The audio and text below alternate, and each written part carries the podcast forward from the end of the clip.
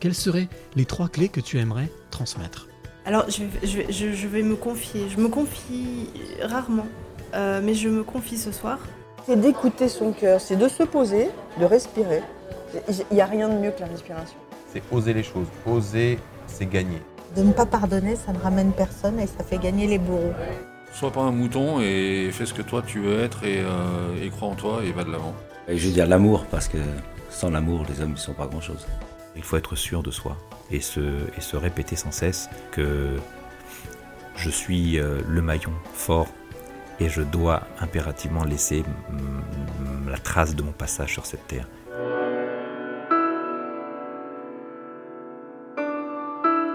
Les passeurs de clés, épisode numéro 12. Je suis toujours à Paris, toujours dans ce bâtiment magnifique qui euh, s'appelle le Cercle National des Armées.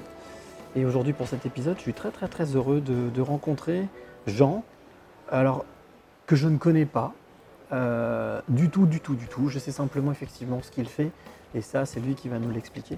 Vous allez voir, c'est très très étonnant. Alors pourquoi est-ce que, pourquoi est-ce que j'ai accepté de rencontrer Jean? Bah, Déjà parce qu'il m'a été conseillé par quelqu'un qui connaît bien les passeurs de clés, qui a compris le principe.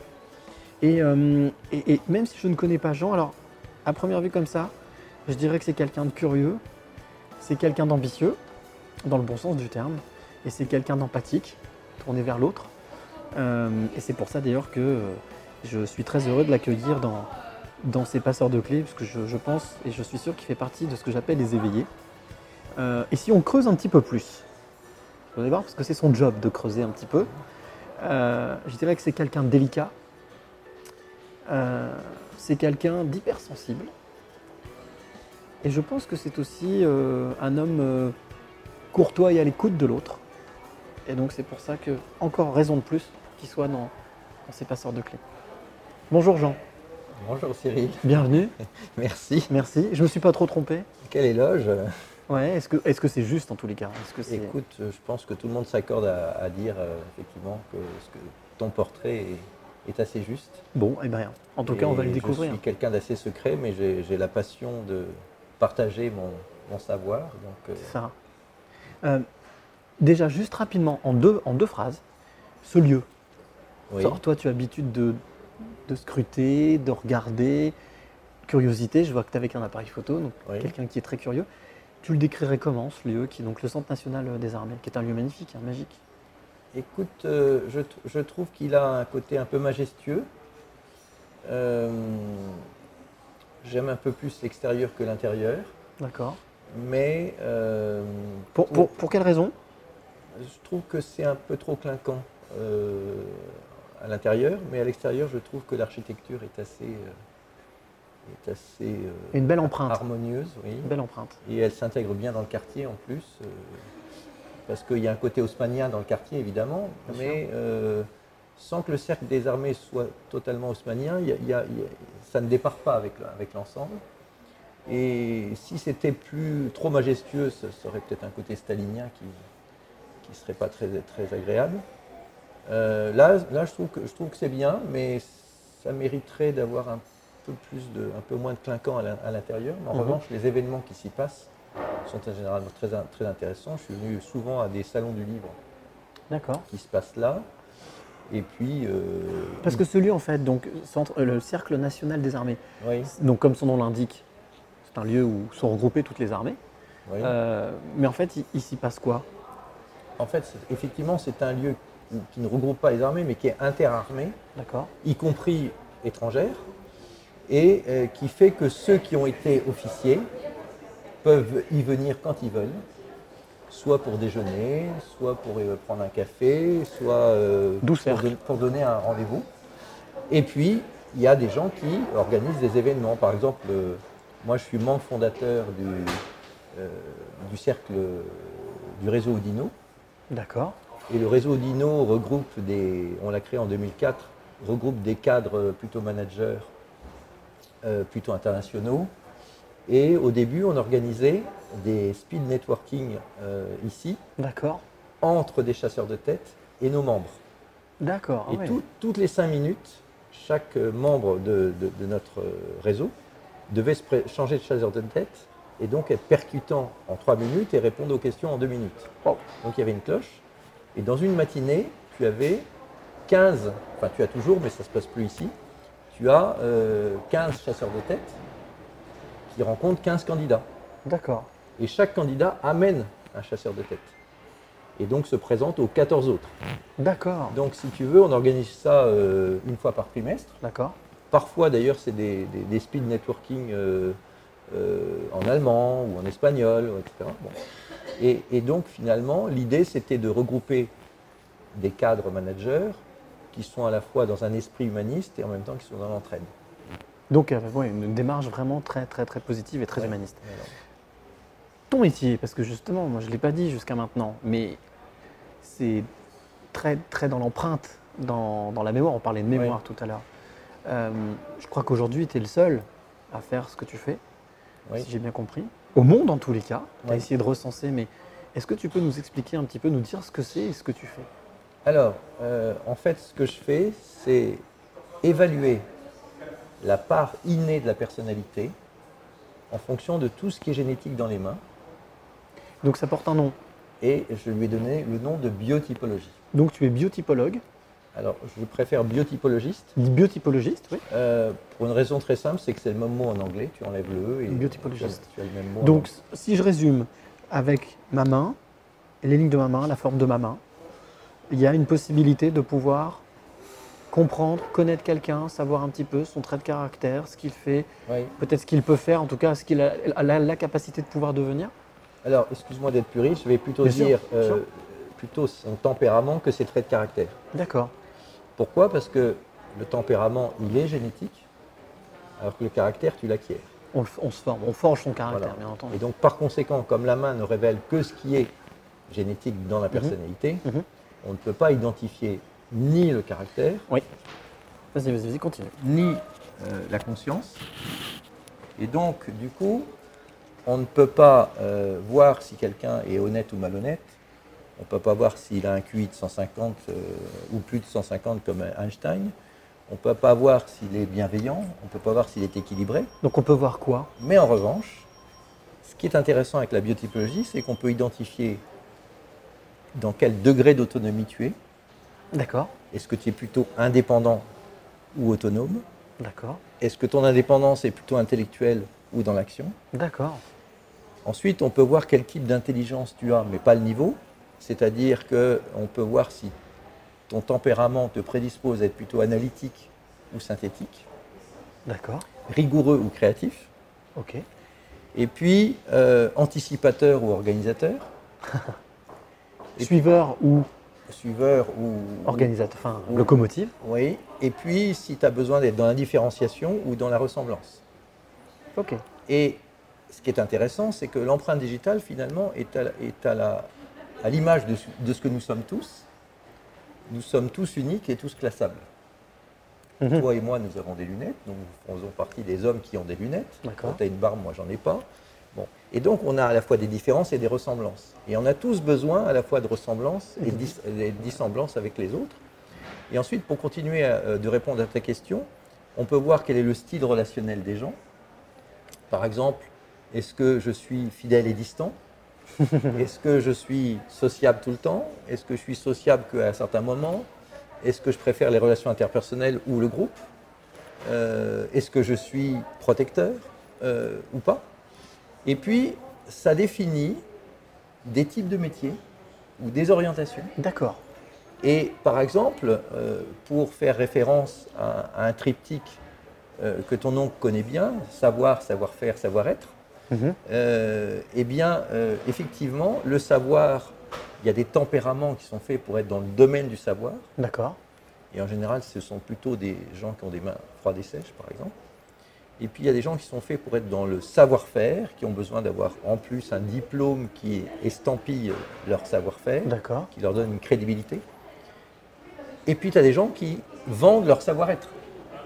Et quelle que soit leur expérience, eh bien ceux qui sont plutôt dans le savoir-être ont plutôt des mains chaudes humides, alors que ceux qui sont dans le savoir-faire ont plutôt des mains chaudes et sèches. Est-ce que par exemple le savoir-être, c'est tout ce qui est artistique, tout ce qui est. euh, Est-ce qu'on arrive à définir des secteurs ou des. Mais par exemple, si tu veux, ceux qui sont dans le savoir-être, par exemple, il y a beaucoup de gens qui sont dans la vente, D'accord. dans le don de soi, euh, dans le care, justement. euh, dans le côté aventurier. Alors que le savoir-faire, ça va être le contrôle qualité, le contrôle sécurité, Mmh, le- quelque chose de beaucoup plus la contrôlé. gestion, le management, la production. Un peu plus sérieuse. voilà. Et des choses qui sont tangibles, qu'on qu'on peut toucher. Voilà. Et donc le savoir-être, finalement, bah, l'avantage des gens qui vendent leur savoir-être, c'est que bah, ils ont un savoir-être qui est fort, même quand ils n'ont pas d'expérience. Ouais. Alors que ceux qui ont un savoir-faire, bah, leur expérience va augmenter leur savoir-faire. D'accord. Et tout ça, donc, c'est quelque chose qui t'est venu comment? C'est- comment quelle est la quelle est la genèse de cette- de devenir biotypologiste? Alors, il y a plusieurs sources. Euh, il y a d'abord le fait que quand j'ai fait mon service militaire, euh, j'étais dans les paras. J'avais choisi d'être dans les paras pour une raison très simple, c'est que je n'avais pas du tout envie d'être avec des gens qui allaient compter les jours. Or, quand tu vas dans les paras, tu es volontaire. D'accord. Euh, tu fais ton service militaire, mais tu es volontaire. Donc on compte pas les jours, forcément. Donc on ne compte pas les jours. Et ensuite, donc tu es avec des gens motivés, mais aussi tu es avec des gens qui ont euh, le goût du challenge, euh, ne serait-ce que de sauter d'un avion, euh, c'est pas à la portée de tout le monde. Bon. C'est sûr. Et je me suis aperçu que finalement l'armée gâchait les talents parce que tu as des gens qui sont bac moins 3, mais qui ont de vrais talents de leader, puis on leur fait balayer la cour parce qu'ils ne sont pas diplômés, et puis d'autres qui sont bac plus 3 ou 4, ben, on les nomme lieutenant, et puis on leur dit bah, vous, êtes, euh, vous êtes officier. Mais ils savent Et- pas manager. mais ils sont. C'est même pas qu'ils savent pas, c'est qu'ils sont pas faits pour. Parce qu'on peut leur apprendre, mais ils sont pas faits pour. Et donc je me suis dit, il faudra qu'un jour je mette au point une méthode euh, d'évaluation du potentiel, du potentiel. Alors au début je disais pas de potentiel naturel, mais je disais du potentiel des gens quand ils n'ont pas d'expérience, quand ils n'ont pas de diplôme Mhm. et qui ne savent pas de quoi ils sont portés. Bon. Et puis là-dessus, j'arrive à Paris pour faire une école de publicité parce que j'avais une passion pour Raymond DeVos et je voulais être concepteur-rédacteur. Bon. Et je tombe sur cette phrase place du Trocadéro de, de Paul Valéry sur le fronton du théâtre de Chaillot et du musée de la- de l'architecture où Paul Valéry a écrit Dans ces murs voués aux merveilles, j'accueille et garde les ouvrages de la main prodigieuse de l'artiste, égal et rival de sa pensée, l'une n'est rien sans l'autre. Et là, ça fait tilt, et je me dis, ah, si la main est égale au cerveau, si j'analyse la main, j'analyse le, Le cerveau. cerveau. Et donc je commence à faire des empreintes de main d'artistes. Alors les artistes de l'époque, c'est-à-dire le sculpteur César, le mime Marceau, Charles Aznavour, Charlotte Rampling, plus tard j'ai même fait celle de Céline Dion. Et je m'aperçois que les artistes qui gèrent leur talent eux-mêmes ont des mains chaudes. Et que ceux qui ont besoin d'un manager On des mains froides. ont des mains froides. Et je me dis, ah, il y a une notion d'autonomie. Et c'était à chaque fois. Oui. Systématique. Oui. Et là, je me dis, bah alors, si c'est valable pour les artistes, ça doit être valable pour les chefs d'entreprise. Si mon hypothèse est bonne, bah, 90% des chefs d'entreprise doivent avoir des mains chaudes. Bien sûr. Alors je commence, comme j'étais dans la publicité, je commence à faire les gens qui étaient les ténors de la pub, donc Jacques Seguela et ses trois compères, donc Roux, Seguela, Kézac et Goudard, et puis euh, Maurice Lévy, et puis euh, Daniel, Ber- Daniel euh, je sais plus comment il s'appelle, celui qui faisait un verre ça va, trois jours, trois verres, Bonjour les dégâts. ouais. Euh, et puis euh, Philippe Michel, et puis etc. Et je m'aperçois effectivement que les chefs d'entreprise, à 90%, ont des mains chaudes. Et quand ils ont des mains froides, ben, ils sont associés avec quelqu'un qui a des mains chaudes. Voilà. Automatiquement, ça, ça se fait euh, de Ouais. manière, euh, Ouais. on va dire, inconsciente. Ah ben ils n'en ont pas conscience du tout, oui. Mais pour eux, c'est tellement naturel d'être autonome. D'ailleurs, j'avais rencontré Pierre Bellon, et Pierre Bellon accepté que j'analyse ses mains, et, et- et on a beaucoup discuté sur l'entrepreneuriat, et il m'a sorti une étude qu'avait fait l'APM, l'Association Progrès du Management. Il m'a dit, voilà, on a identifié quatre types d'entrepreneurs. Ceux qui disent, on est du verbe naître entrepreneur, alors lui, c'était son cas, il dit, moi je suis né entrepreneur, donc de toute façon, dès 20 ans... C'est dîner, quoi. On est là, Voilà. on est comme ça. Bon. Puis il y a ceux qui disent exactement l'inverse, qui disent on ne naît pas entrepreneur, on le devient. Ben, eux, en général, ils entreprennent à 50 ans. Et quand ils ont fait suffisamment de bêtises dans les grands groupes et qu'ils se disent bon ben maintenant je suis aguerri, L'expérience. ouais. j'ai l'expérience et je vais entreprendre. Et puis il y a ceux qui disent euh, entreprendre c'est une aventure moderne, donc il y a envie de se faire des émotions. Et puis il y a ceux qui sont idéalistes, comme par exemple l'inventeur de la carte à puce, euh, Moreno. Moreno, qui n'avait pas du tout envie d'entreprendre, mais qui invente quelque chose et qui se dit si je veux pas que mon système soit dévoyé et si en plus je veux en récupérer les fruits, j'ai pas d'autre choix Que qu'entreprendre.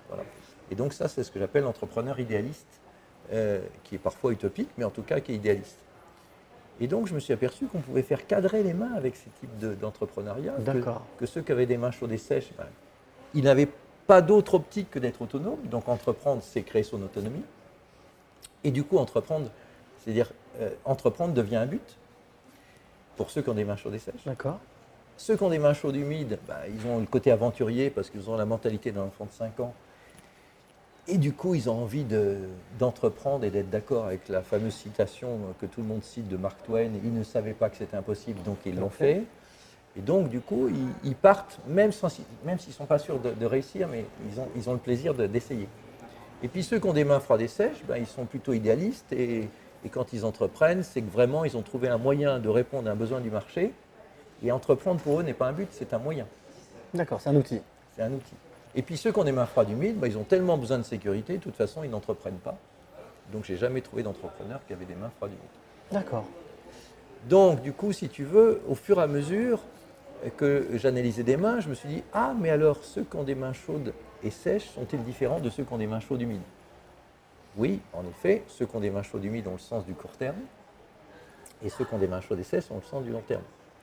D'où le fait que ceux qui ont des mains chaudes humides, bah, ils créent, ils revendent, ils créent, ils revendent Ok, serial entrepreneur. serial entrepreneur. Alors que ceux qui ont des mains chaudes et sèches, ils ont le sens du long terme, donc ils vont faire une croissance interne, ils vont euh, prendre le temps de consolider. La cigale et la fourmi, quoi. Voilà, la cigale et la fourmi, tout à fait.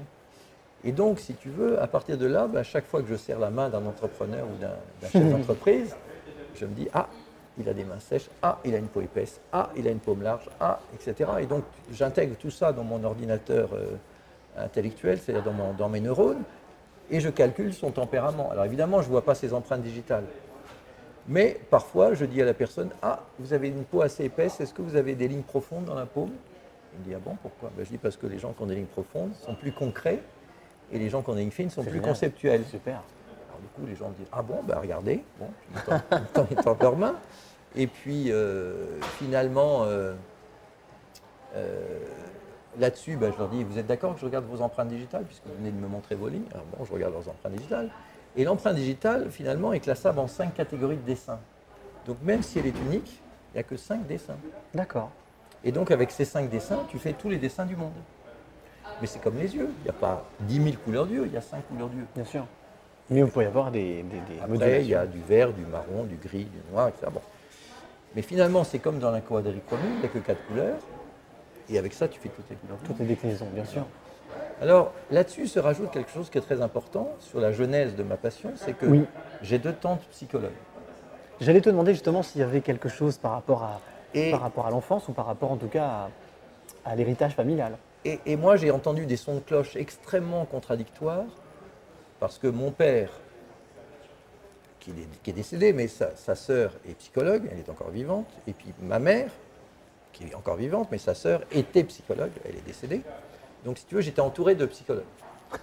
Et mon père disait toujours Oui, les psys, ils trouvent des trucs, euh, euh, on ne se serait même pas posé la question, ils, ils coupent les cheveux en quatre, etc. Donc, j'avais un son de cloche de mon père qui était Les psys, c'est des, bons à rien, ça sert à rien, etc. Et puis, bon, et puis il y a deux tantes qui parlaient tout le temps de psychologie. Puis moi, je me suis dit Mais c'est c'est dingue, les psychologues, ils veulent tout expliquer par le vécu et rien par la nature. Puis en creusant, j'ai compris que finalement, depuis la Deuxième Guerre mondiale, on ne veut plus entendre parler de l'inné à cause d'Hitler. Donc, du coup, bah, les psychologues à l'université, ils apprennent que tu es une feuille blanche, la vie écrite dessus, et tu n'es que le fruit de ton vécu. Quand tu dis que c'est-à-dire qu'on ne tient pas compte de l'inné, donc on ne tient pas compte de l'intuition, on ne tient pas compte de. C'est ça? Ça en fait partie? On ne tient pas compte. Si, si ton intuition, tu l'as acquise. Bon, dans ce que je veux dire par là, c'est qu'on ne tient pas compte de ce que ta nature a fait de toi. D'accord, ok. Mais on tient compte, les psychologues tiennent compte de ton vécu. C'est ça. Et moi, je dis, Bah, c'est comme si vous teniez compte de l'histoire et pas de la géographie. Bah oui, mais la géographie conditionne l'histoire. Aussi, bien sûr. Et si l'Angleterre n'a pas été envahie par Hitler alors que la France l'a été, c'est bien parce qu'il y avait la mer. géographie, c'est ça, oui, bien sûr. Et, bon, et si la Pologne a été le paillasson de l'histoire, c'est parce qu'elle se situait entre Staline et Hitler. Bon, donc, il y a tout ça qui intervient. Et donc, l'inné ne remplace pas l'acquis, mais C'est complémentaire. mais c'est pas l'un ou l'autre, c'est les deux. Et donc, j'ai pu découvrir à travers euh, mes études de biotypologie que finalement, et ça c'est contre-intuitif, que finalement le poids de l'inné est proportionnel à l'âge. Parce Ok, ok. et parce qu'on peut, on est censé se dire, bah, plus tu as d'expérience, plus ça joue dans ton comportement. Et en fait, il a été démontré par les jumeaux homozygotes, orphelins, séparés à la naissance, édu- et éduqués par des familles différentes, qu'effectivement, à 20 ans, ils sont le fruit de leur vécu, de leur éducation, de leur milieu familial, L'acquis donc? L'acquis, mais qu'à 50 ans, ils ont les mêmes manies, les mêmes comportements. L'inné reprend le dessus donc avec l'âge? Exactement. Donc, on peut dire de manière presque mathématique, ton âge, c'est ton pourcentage d'inné. D'accord. 20 ans, 20%, 50 ans, 50%, 100 ans, 100%. Est-ce que, c'est, est-ce que ça veut dire que par exemple, parce qu'on peut très bien avoir 20 ans et, et- et- et avoir plus de 20%, ou- Oui. ou, ou- ou alors c'est mathématique? Alors, ça, c'est évidemment une moyenne et c'est global. Maintenant, soit tu as développé un caractère fort, ce qui fait que ton tempérament, il n'aura pas plus de 20%. Soit tu n'as pas développé ton caractère et le tempérament, eh ben, il a horreur du vide, il va occuper l'espace. Mhm. Donc, chasser le naturel et le revient galop, c'est vrai que si tu n'as pas développé un caractère fort, le tempérament va prendre le dessus. Ok. et tu vas agir avec tes instincts. Mais là où on comprend pourquoi l'inné est faible quand tu es jeune, bah, il faut laisser toute la place à l'acquis pour acquérir le langage, la sûr. marche, euh, s'imprégner, etc. Et donc, L'apprentissage. donc, finalement, quand, tu- quand tu viens de naître, ton inné, il est verrouillé pour laisser la place à l'acquis. Est-ce que ça veut dire aussi, est-ce que par exemple je me trompe si je dis que c'est pour ça que quelquefois il faut du temps, euh, sauf quelques exceptions, parce que parcours de vie, il faut du temps pour laisser la place justement à l'intuition, au ressenti, à se faire confiance et à ne pas forcément euh, rester sur, euh, sur de l'acquis, sur des choses, sur des bases. C'est ressentir, sentir les choses. Alors, tu peux avoir des tempéraments qui sont naturellement portés à faire confiance à leur intuition. Par exemple, toi, euh, Cyril, qui croise les doigts à gauche, Oui. tu croises les doigts de manière atypique par rapport à la majorité des hommes, D'accord. parce que la majorité des hommes croisent à droite. D'accord. Bon, et toi, tu croises à gauche. Bon. Mhm. Il y a 33% des hommes qui croisent comme toi, et 66% comme moi, et pour les femmes, c'est l'inverse. Donc c'est le seul geste qui ne soit pas droitier-gaucher, et qui soit quand même héréditaire. Et ça donc du coup de fait de croiser à gauche, ça signifie Ça signifie que ton cerveau droit t'autorise bien plus que ceux qui croisent dans l'autre sens à être intuitif, à faire confiance à ton ressenti, à être affectif, à être visuel et à expérimenter pour comprendre. ok. Et donc, si ton intuition te pousse à expérimenter et qu'en plus ton mode d'apprentissage c'est expérimenter pour comprendre, bah, tu vois, tout ça se, se combine. Et le fameux cuisinier et entrepreneur Thierry Marx, Bien sûr. qui croise les doigts comme toi, eh bien, euh, et que j'ai vu récemment, euh, son discours, c'est de dire je fais l'inverse de l'éducation nationale, puisque je fais faire pour apprendre, alors que l'éducation nationale fait apprendre pour faire. Mais il est cohérent avec le croisement de ses doigts, parce qu'effectivement, quand on croise comme toi, eh bien, on considère que on va lever le doute par l'action, donc on va expérimenter pour comprendre Et en même temps on suit son intuition. et on suit son intuition. Alors ceux qui croisent comme moi, bah, s'ils n'ont pas été éduqués dans l'idée d'utiliser leur intuition, ce qui effectivement est le cas dans ma famille, comme je suis déjà pas porté à l'être et que j'ai pas développé au niveau de mon caractère un côté intuitif, Mhm. bah, j'ai- j'ai pas l'habitude de d'utiliser mon intuition. Mais je vais te dire très franchement, Cyril, Oui. entre toi et moi, chaque fois que j'ai écouté mon intuition, je me suis planté. Donc, du coup, si tu veux, euh, quand j'analyse une main et que mon intuition me dit tiens, tu devrais lui dire ça, mais que la main montre l'inverse, moi j'écoute la main. D'accord.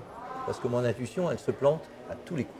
Est-ce que ça veut dire que il y a l'intuition n'est pas forcément faite pour tout le monde? Je pense qu'elle n'est pas faite pour tout le monde. Est-ce que ça veut dire que par exemple quelqu'un qui n'est pas fait pour l'intuition, ou quelqu'un qui est fait pour l'intuition, Ouais. et quelqu'un qui a développé peut-être des capacités ou des choses que les autres personnes n'ont pas développées? Ou est-ce que c'est un raccourci euh, Euh, oui et non, c'est-à-dire que tu peux avoir une prédisposition à être plutôt intuitif parce que tu es cerveau droit, mais tu peux avoir été éduqué de manière à devenir cerveau droit. mhm, Et donc, le résultat est le même, dans les deux cas, tu seras plutôt intuitif. plutôt intuitif Si tu es dans une famille où on sait 5 ans à l'avance où on va partir en vacances, c'est pas une famille cerveau droit. Tout est planifié, Voilà, tout est prévu. planifié. Bon, maintenant, si tu es dans une famille du style lastminute.com, où on laisse beaucoup de place à l'intuition et on dit aux enfants à table, au lieu de leur dire taisez-vous, il n'y a que les adultes qui parlent, ben, dites, ce que vous ressentez, euh, etc. Et on les, aide à développer euh, l'expression de leur ressenti, de leur intuition. Ben, ils vont considérer que c'est bien, ils vont prendre l'habitude de l'utiliser. Alors c'est super intéressant parce que prenons le cas de figure qui est, à mon avis, qui existe énormément. Moi, je l'ai vécu. Où tu as d'un côté le père qui dit soyez intuitif, etc. Et puis de l'autre côté la mère, ou l'inverse. Tu as un des deux parents qui dit allez-y. Et de l'autre côté, non, non, surtout, soyez attendez, il faut tout prévoir, etc. Là, ça crée un. Ça crée quoi? Ça crée une richesse ou ça, crée, ça peut créer un blocage? Alors ça peut créer un blocage, mais surtout ça peut. euh, ça dépend comment tu le reçois, puis ça dépend comment est ton tempérament. Parce que si ton tempérament est plus à l'aise d'un côté que de l'autre, bah, tu vas t'apercevoir qu'effectivement. euh, pour te donner un exemple très simple, par exemple, moi j'ai étudié une famille de six enfants, Mhm. Dont le deuxième a des spirales au bout des doigts. D'accord. Les spirales, donc, sont des. Au bout, c'est la- la- l'empreinte Voilà, l'empreinte l'empreinte digitale. digitale, voilà. Donc un digitaloglyphe en forme de spirale. Et il se trouve que les gens qui ont des spirales, c'est 15% de la population mondiale. D'accord. mais c'est 60% des entrepreneurs. Et généralement, les gens qui ont des spirales se sentent investis du droit et du devoir de prendre en charge les autres. Donc une mission. Voilà. Et en tout cas, ils en ont la capacité, surtout si leurs mains sont chaudes. Si leurs mains sont froides, ça va être un peu plus compliqué. Je vais, je vais- en rentrant, je vais regarder si c'est rond alors, parce que là, mais, tu- mais je te le dirai. Et, et donc, du coup, de ce fait-là, dans cette famille-là, Mhm. le deuxième a des spirales, eh bien, il est devenu l'aîné. c'est génial. Et donc, il prend en charge la fratrie. Mais il a récupéré la spirale de sa mère, qui elle-même est très autoritaire. C'est énorme. Donc, alors que le père, qui n'est pas autoritaire, lui, il a une double boucle et il l'a transmis à sa, à sa fille, qui est la numéro 4. D'accord. Donc, mais les autres ont l'empreinte du grand-père. tu vois? Donc, du coup, on peut faire un arbre généalogique, avec les un arbre généalogique descendant, évidemment, en partant des grands-parents quand ils sont vivants. On pourrait dire un arbre digitalogique presque. Ah oui, bravo. Voilà. Un arbre digitalogique. Digitalogique. Euh, et on regarde comment les empreintes se sont transmises dans la descendance. Et par exemple, euh, moi, ma fille, euh, enfin j'ai six enfants aussi, mais ma fille Chantal a une arche sur le pouce gauche, c'est la seule de la fratrie, et c'est l'empreinte la plus rare au monde. C'est 5% de la population mondiale. Ok.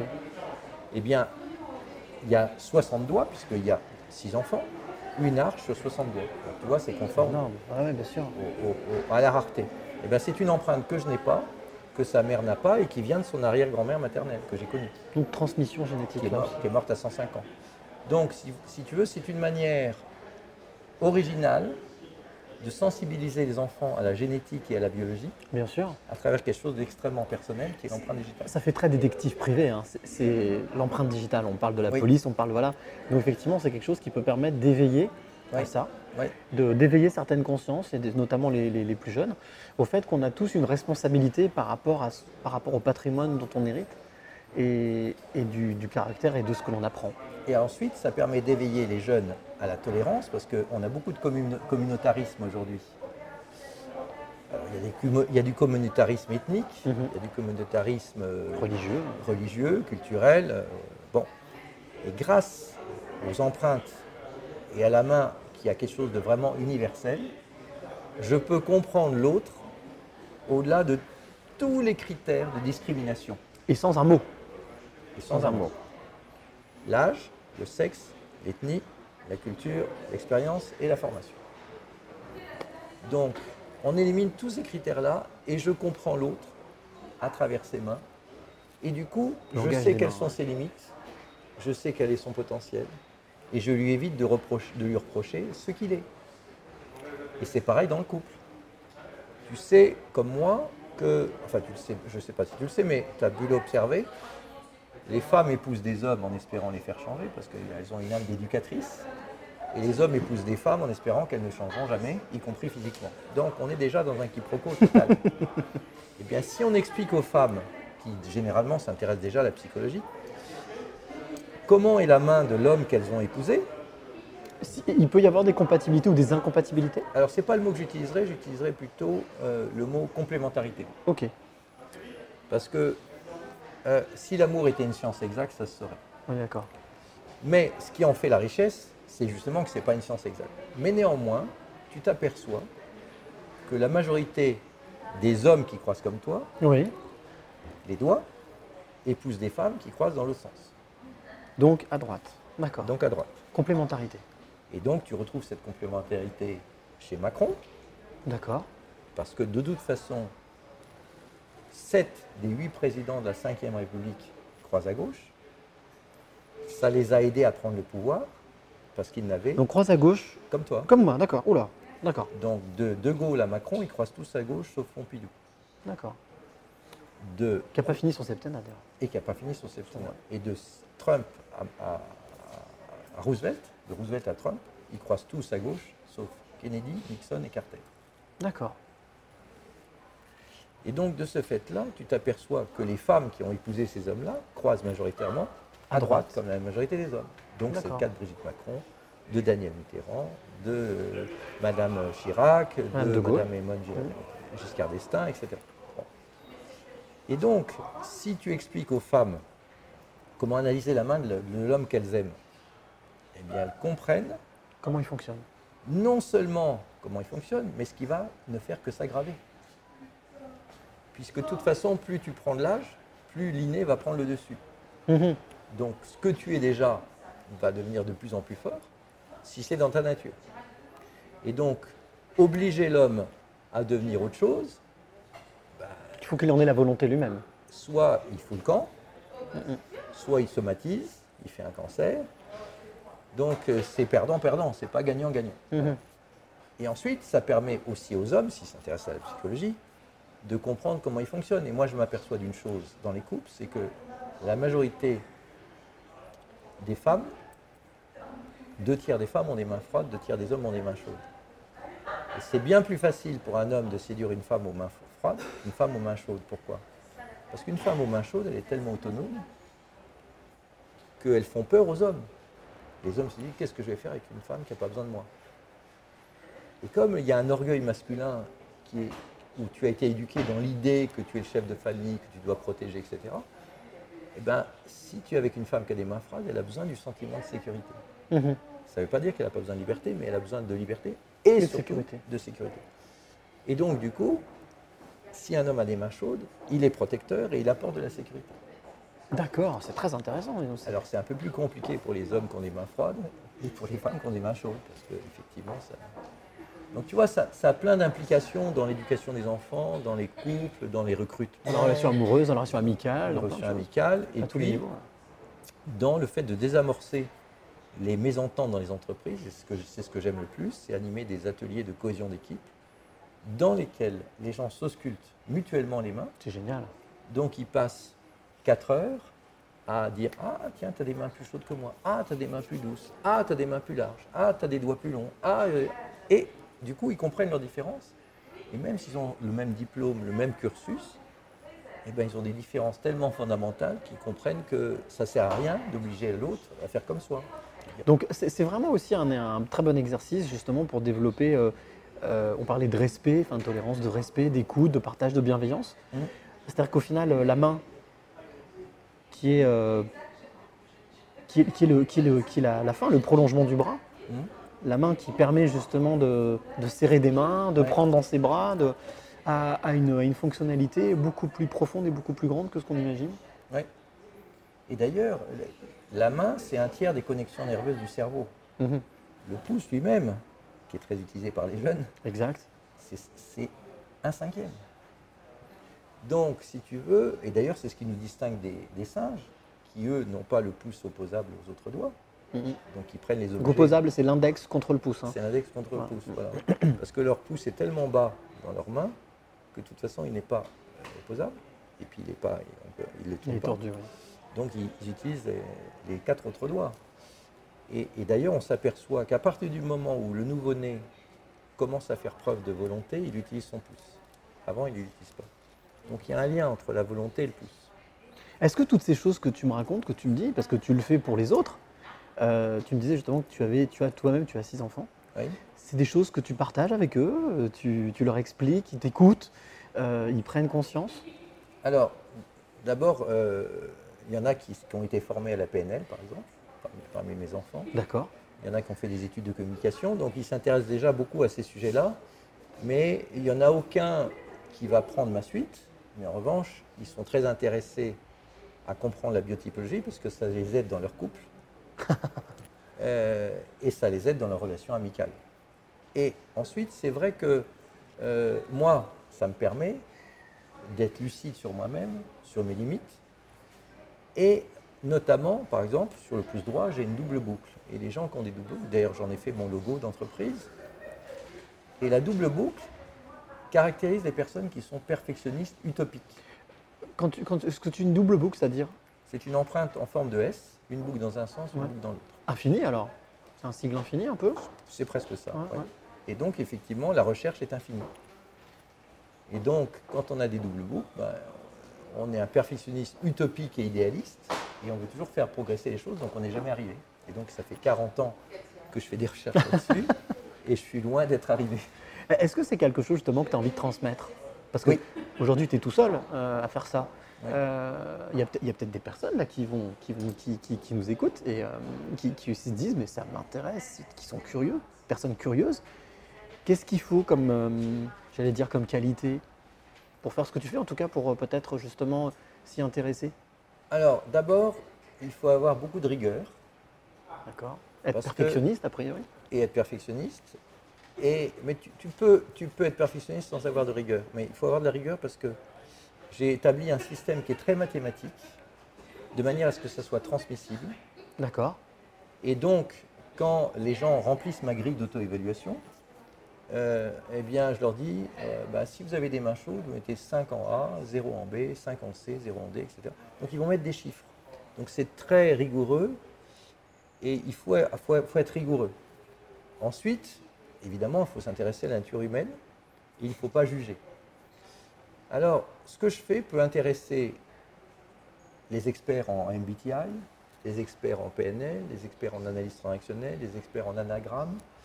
Pourquoi? Parce que finalement, la biotypologie donne un deuxième niveau de lecture Mhm. par rapport aux informations que donnent les tests. Je te donne un exemple très simple.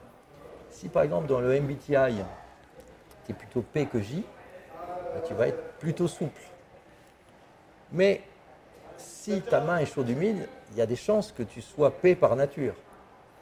Mais si ta main est chaude et sèche, il y a des chances que tu le sois J. devenu, Devenu, d'accord. que tu sois devenu souple alors que tu ne l'étais pas. Donc ça veut dire qu'on a une capacité d'adapt- d'adaptabilité. Voilà. Et donc, du coup, si tu veux, tu as le résultat brut du test et un deuxième niveau de lecture grâce à la biotypologie. C'est quelque chose que tu as euh, certifié, contrôlé à chaque fois, effectivement? C'est 40 ans quand même, hein, euh, Oui. c'est pas rien. Euh, on parlait de personnalité tout à l'heure que tu as pu rencontrer. Euh, quelles, sont les, quelles sont les premières réactions de ces personnes quand tu les rencontres? Et Alors- quand tu leur dis justement, parce que là on est là, on n'est pas dans une boule de cristal. hein. Ouais. Là, on- là c'est là c'est concret. Euh, comme, comme tout à l'heure, quand on a commencé à parler ensemble, moi j'ai laissé, parler mon intuition et ce que je ressentais par rapport à ce que voilà. Mais, mais là, on est, dans du, on est dans des chiffres, on est quelque chose de concret. Quelle est, quelle est la première réaction des personnes quand tu leur dis euh, ce qu'elles sont? Alors, euh, les gens me disent, vous, vous arrivez à verbaliser des choses que je ressentais, mais que j'arrivais pas à cerner avec autant de précision. Et certains me disent, euh, avec humour, vous m'avez euh, économisé 10 ans de psychanalyse. Alors, évidemment, je ne suis pas thérapeute, je guéris personne, mais donnes grâce, des pistes. mais grâce à la biotypologie, je fais du préventif. Mhm. Donc je donne des clés aux gens. Tu éveilles, tu donnes des clés, tu éveilles les gens. à- Et voilà, tu vois, je donne des clés aux gens pour qu'ils soient lucides sur eux-mêmes et tolérants sur les autres. Et grâce à la biotypologie, on passe de la connaissance de soi à la compréhension de soi. C'est-à-dire, je ne Mhm. peux pas te connaître mieux que toi, mais dans certains cas, je peux arriver à mieux comprendre les gens qu'ils ne se comprennent eux-mêmes. Ce qui peut être une véritable révélation pour eux et ce qui peut leur permettre de s'élever Exactement. et d'avancer.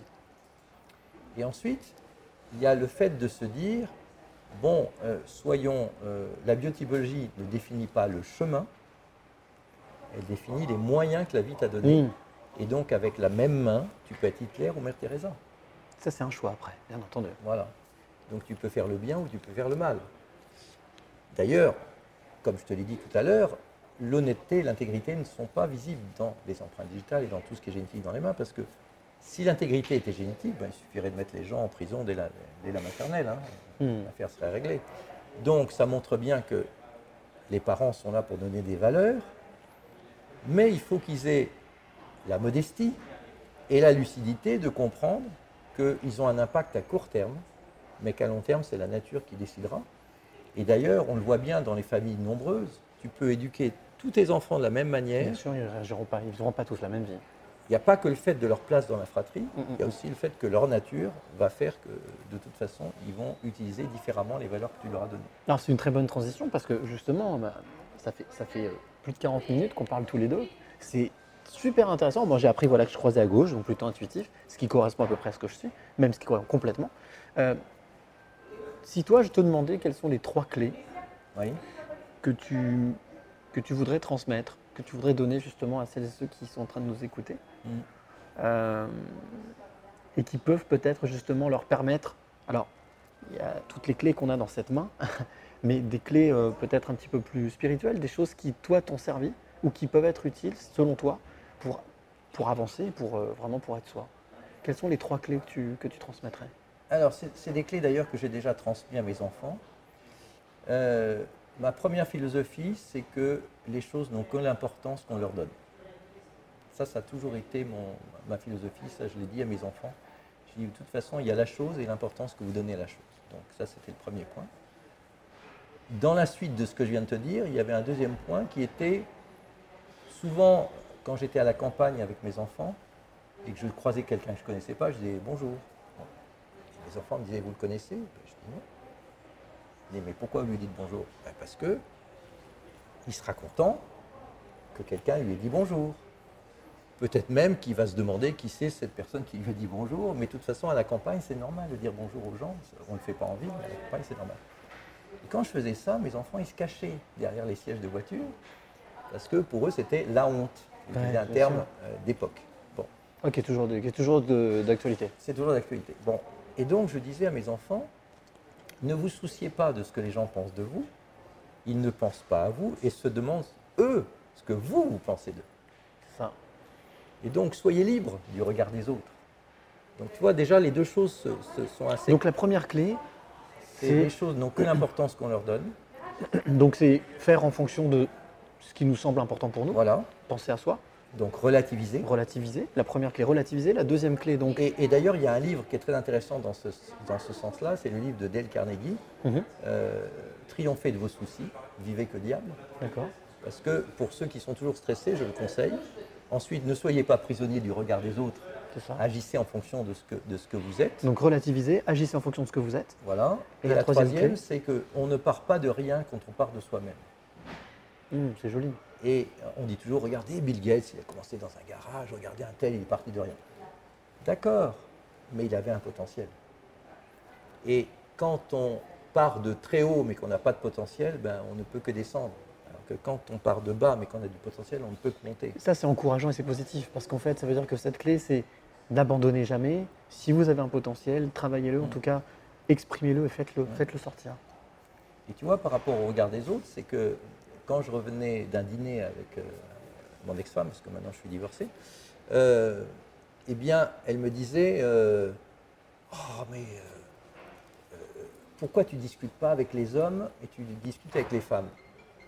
Je dis C'est simple, les hommes, ils parlent de choses qui ne m'intéressent pas le vin, la chasse, les voitures. Et les femmes, elles parlent de psychologie, ça m'intéresse. Ah oui, mais j'aimerais bien que tu sois comme tout le monde. Je dis, attends, tu m'as pas épousé pour que je sois comme tout le monde. Tu savais déjà que j'étais original. Quand tu m'as épousé, j'analysais déjà des mains. J'étais déjà quelqu'un qui était hors norme. Bien sûr. Alors, si ce- si c'est ce qui t'a sé- séduit, tu vas pas me demander maintenant d'être comme sûr, tout le monde. Bien sûr. Et donc, il n'est pas question que je sois comme tout le monde. Maintenant, si ça déplaît aux gens, tant mieux, ça fera le tri. Je ne vais pas perdre mon temps à faire plaisir aux gens et à être conforme à ce qui doit être. Dans la case. Voilà, je ne suis pas dans la case. Voilà, maintenant, les gens qui m'apprécient, tant mieux. La vie est trop courte pour perdre.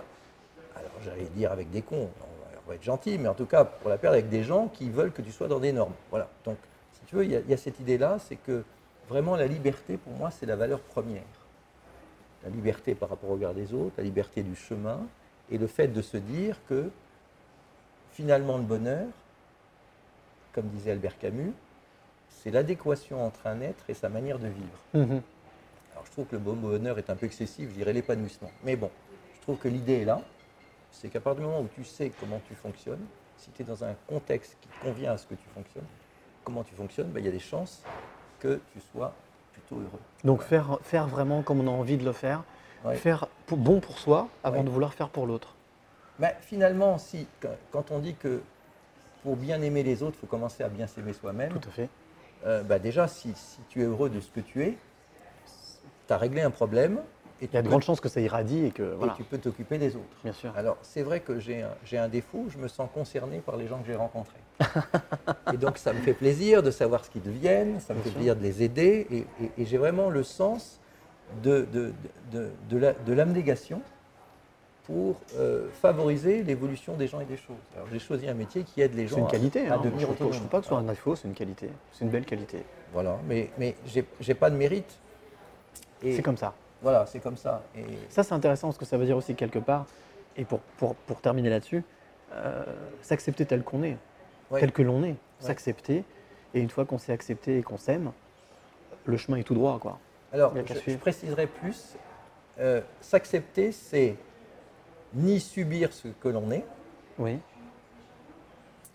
ni combattre ce que l'on est, mais optimiser ce qu'on est. Et donc, si tu veux, la tempérance, c'est d'éviter ces deux extrêmes où je me bats contre moi-même pour devenir ce que je ne suis pas, Mhm.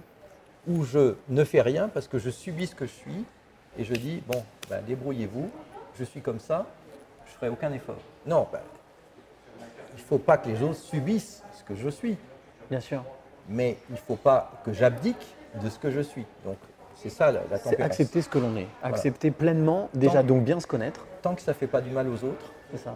accepter ce que l'on est. Voilà, c'est ça ma philosophie. Eh ben, c'est génial. J'ai passé un super moment. Bon, alors maintenant, je, vais faire, je, je ferai attention. Je sais que maintenant, quand je croise à gauche, il y a plein de choses. Je vais regarder, mais voilà. Je vais, c'est, c'est très, très intéressant et je- j'espère, je, je trouve que ça vaut le coup que ce soit transmis. Euh, et on a eu des très belles clés avec toi. Merci beaucoup. Tu veux que je regarde Merci tes empreintes? Oui, bon, on va faire ça juste après, mais en tous Oui. les cas, merci beaucoup. Oui. Merci Jean. Euh, voilà, c'était euh, un très bel épisode qui était le, le 12e de ces passeurs de clés. Donc on se retrouve la semaine prochaine, mais encore pour euh, une autre rencontre, je suis sûr qu'il sera aussi magique. Et d'ici là, n'oubliez jamais. Merci. Le plus beau mot du vocabulaire est chaque fois qu'on remercie la vie pour tous les trésors qu'elle nous donne, on attire des choses positives et on attire ce que l'on pense et ce que l'on aime.